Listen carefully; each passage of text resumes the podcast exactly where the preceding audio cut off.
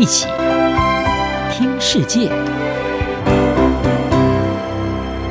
欢迎来到一起听世界，请听一下中央广播电台的国际专题报道。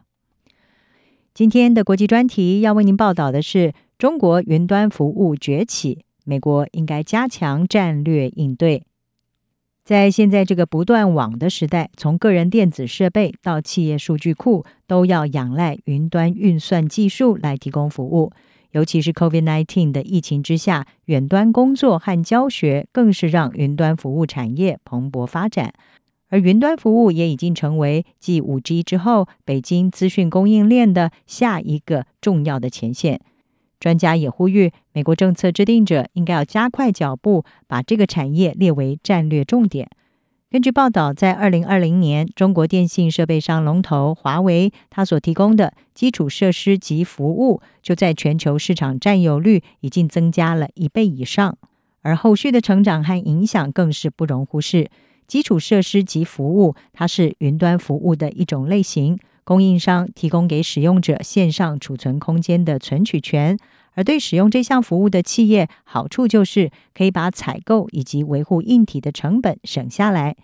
而事实上，数位领域是北京近来加强发展以及管制的领域。根据北京今年三月份所通过的第十四个五年计划，官方会针对数位基础建设投入一点四兆美元。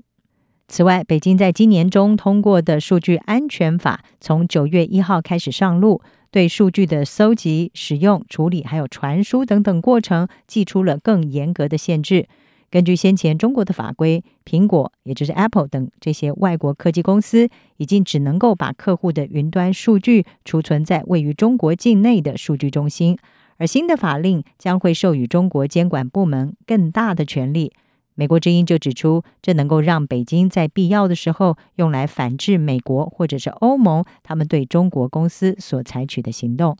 而目前领导全球云端服务的是美国三大供应商亚马逊、Google 还有微软。但是呢，北京针对这项产业也推出一套熟悉的剧本，包括推动有利中国本土的云端服务供应商的规则。还有呢，给予这些企业慷慨的国家融资，来发展中国本土的云端企业。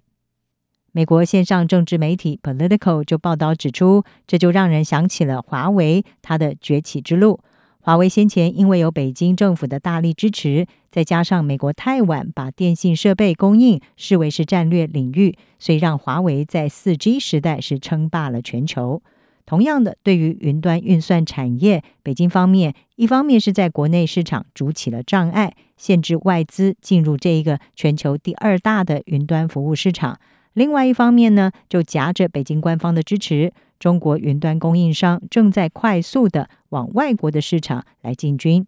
而尽管这些中资企业在发达经济体受到日益升高的审视，但是呢，他们对开发中国家的吸引力是越来越大。这些云端服务公司，包括了阿里巴巴集团旗下的阿里云，在今年六月份就公布，将会在亚洲地区投入十亿美元，而这些资金在未来几年将会用在包括训练十万名的开发者，以及投资十万家新创公司。同时呢，该公司更是和很多的外国大学合作，要推出人工智慧的课程。美国智库战略与国际研究中心在今年最新的报告就指出，尽管在美国近来干净网络的倡议之下，有许多国家限制华为参与他们国内的 5G 建设，但是仍然是张开双臂欢迎中国的云端服务供应商。而战略与国际研究中心的研究是针对四十一个国家进行了调查，他们发现外国政府和国营企业和华为之间签订了至少有七十项的云端服务合约，其中包含政府的一服务，都是仰赖这个公司的云端技术支援。华为在全球各地的云端合约当中，在非洲地区的客户占比是最大，占了有百分之三十六，其次是亚洲占百分之二十。美洲和欧洲是并列第三，各占了百分之十七。中东地区呢，则是占有百分之十。此外呢，这份研究也发现，许多中国的云端服务供应商卖的不只是服务，常常是软硬通吃哦。那么华为呢，在全球的云端合约，至少有六成是跟硬体建设计划绑在一起的。专家就警告，如果中国的云端野心没有受到挑战的话，全球尤其是开发中国家将会对北京形成数位依赖。而一旦外国政府和企业以及中国云端服务供应商签订了重大的合约，包括长期使用它的线上服务，甚至是建造数据中心，未来将会很难的去更换供应商。而且，除了云端资料的迁徙所涉及的一般费用之外，他们还可能会面临中国在经济上的胁迫。目前来说，美国的云端服务产业仍然是领先中国，而且美国供应商的优势是在于它有更优良的服务。但是呢，中国供应商是更具有价格的竞争力。专家是指出，美国应该要加强制定战略，让新兴市场的客户能够优先选择美国供应商。七大工业国家 G7 在今年的峰会所提出的重建更美好世界的这个计划呢，是一项机会。而这一项目的是要跟中国“一带一路”倡议来互别苗头的计划，已经纳入了数位基础建设。专家们也提醒，云端运算服务的领域绝对不能够被忽略。